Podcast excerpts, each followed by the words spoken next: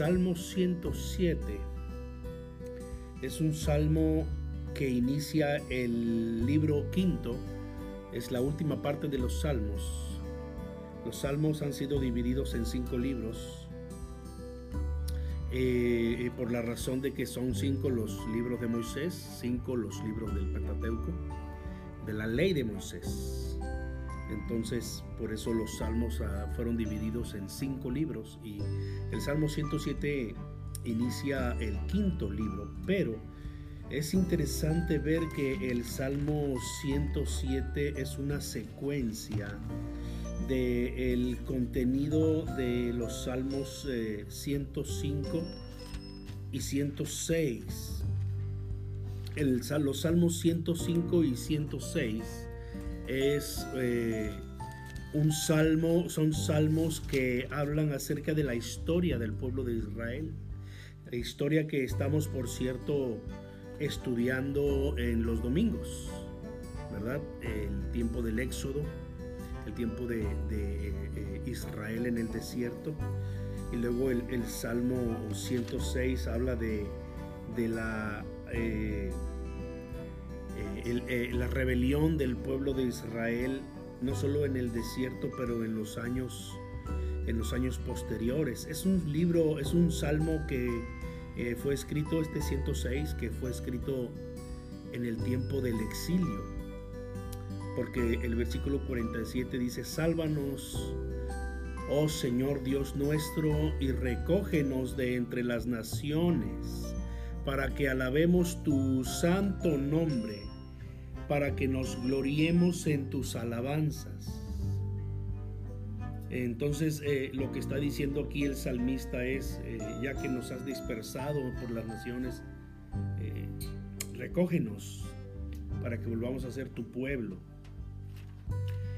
entonces el Salmo 107 es un salmo que va a hablar acerca de cómo Israel se rebeló contra Dios y está en varias, en varias secciones. Dice los primeros tres versículos. Alaben al Señor porque Él es bueno, porque para siempre es su misericordia. Díganlo los redimidos del Señor, los que ha redimido del poder del enemigo y los ha congregado de las tierras del oriente y del occidente, del norte y del sur. Y entonces después viene una sección de los versículos 4 hasta casi el final, en donde se van a enumerar diversos pecados del pueblo de Israel. Voy a leer solamente la primera sección y después voy a leer solamente algunos versículos para resumir el salmo. Dice el versículo 4, anduvieron perdidos por el desierto, por la soledad sin camino sin hallar ciudad en donde vivir. Hambrientos y sedientos, su alma desfallecía en ellos. Entonces clamaron al Señor en su angustia, y el Señor los libró de sus aflicciones. Los dirigió por camino derecho para que viniesen a ciudad habitable Alaben la misericordia del Señor y sus maravillas para con los hijos de los hombres, porque sacia al alma menesterosa y llena de bien al alma hambrienta. Esa es la primera sección de los pecados de Israel y cómo ellos claman a Dios y cómo Dios acude en su ayuda. Y entonces cierra esta sección con, una exhortación a bendecir al Señor y, cómo el Señor protege y bendice a su pueblo. Pero se dan cuenta que el versículo 10 vuelve a empezar con otra sección de la rebelión del pueblo de Israel. Algunos moraban en tinieblas y sombra de muerte, aprisionados en aflicción y en hierros, por cuanto fueron rebeldes a la palabra del Señor y aborrecieron el consejo del Altísimo. Entonces mira el, el versículo 13. Luego que clamaron a Jehová el Señor en su angustia, los libró de sus aflicciones. Luego el versículo este, 19 eh, nuevamente, después de enumerar los pecados del pueblo, eh, en el versículo 17, el versículo 19 dice, pero clamaron al Señor en su angustia y los libró de sus aflicciones. Luego otra vez el versículo 28. Después de enumerar los pecados del pueblo de Dios, en el versículo 28 dice, entonces claman a Jehová en su angustia y los libra de sus aflicciones. Ahora, ¿qué estamos viendo en este salmo? Obviamente es un cántico y como todos los salmos, eh, como todos los cantos, tiene sus versos y parece que esta sección que, que habla acerca de cómo ellos claman, versículos 6, versículo 13, 19 y 28, como ellos claman al Señor. Entonces clamaron al Señor y el Señor vino eh, eh, y los libró de sus aflicciones. Parece que ese era el coro. Versos coro, versos coro. El coro siempre se está repitiendo normalmente en las canciones. Ahora, ¿qué es lo que está comunicando el Salmo 107? El Salmo 107 está comunicando que Dios es un Dios de misericordia, es un Dios de, de bondad, es un Dios de gracia, es un Dios de segundas y terceras y cuartas y quintas e infinitas oportunidades. Porque dice la palabra del Señor que la misericordia del Señor es desde el siglo y hasta el siglo, es decir, es eterna. Y como la misericordia del Señor es eterna, se extiende sobre nosotros de maneras que no podemos que no podemos comprender, pero así es el amor de Dios, que nos da oportunidad vez tras vez.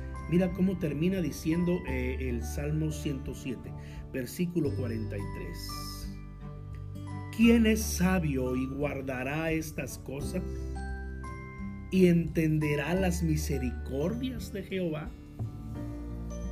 ¿Quién es sabio y guardará estas cosas? Es decir, y reflexionará en ellas y y las guardará en su corazón y cumplirá la voluntad de Dios y vivirá en la voluntad de Dios. ¿Quién es sabio y guardará estas cosas y entenderá las misericordias del Señor? La pregunta que está aquí para nosotros es, ¿entiendes la misericordia del Señor? No es fácil.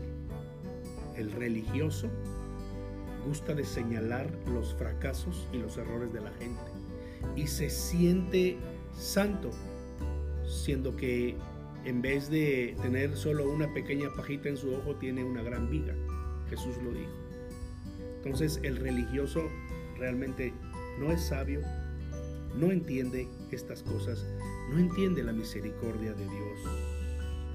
Todo este salmo es un resumen de cómo el pueblo de Israel le dio la espalda a Dios y aún así Dios vino en su ayuda.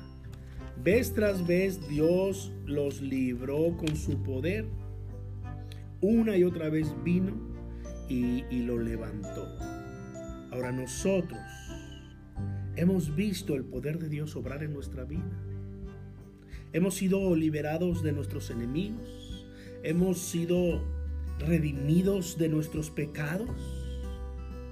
Si la respuesta es Sí, entonces hemos conocido su misericordia. Porque dice la escritura, cuando nosotros éramos débiles, aún siendo pecadores, Cristo murió por nosotros. El Salmo 103 y Lamentaciones 3 nos hablan de la misericordia de Dios. Nueva cada mañana, grande es su fidelidad. Efesios 2 eh, del 1 al 10 nos dice que nosotros eh, no hemos sido redimidos, no hemos sido salvos por obras, sino por su gracia. Entonces el Salmo 107, versículo 43, cuando pregunta, ¿quién es sabio? ¿Quién entenderá las misericordias del Señor? Tiene mucha razón. Nosotros que hemos conocido la misericordia de Dios, entonces debemos vivir conforme a eso. Debemos vivir agradecidos con Dios, honrándolo en todo, pero también teniendo, teniendo misericordia y compasión de la gente que no conoce a Cristo. Lejos de ser eh, personas que señalen, que juzguen, que critiquen, vamos a ser personas que, que amen, que entiendan y que guíen a la gente a tener un encuentro genuino con Dios. ¿Quién es sabio y guardará estas cosas y entenderá las misericordias del Señor?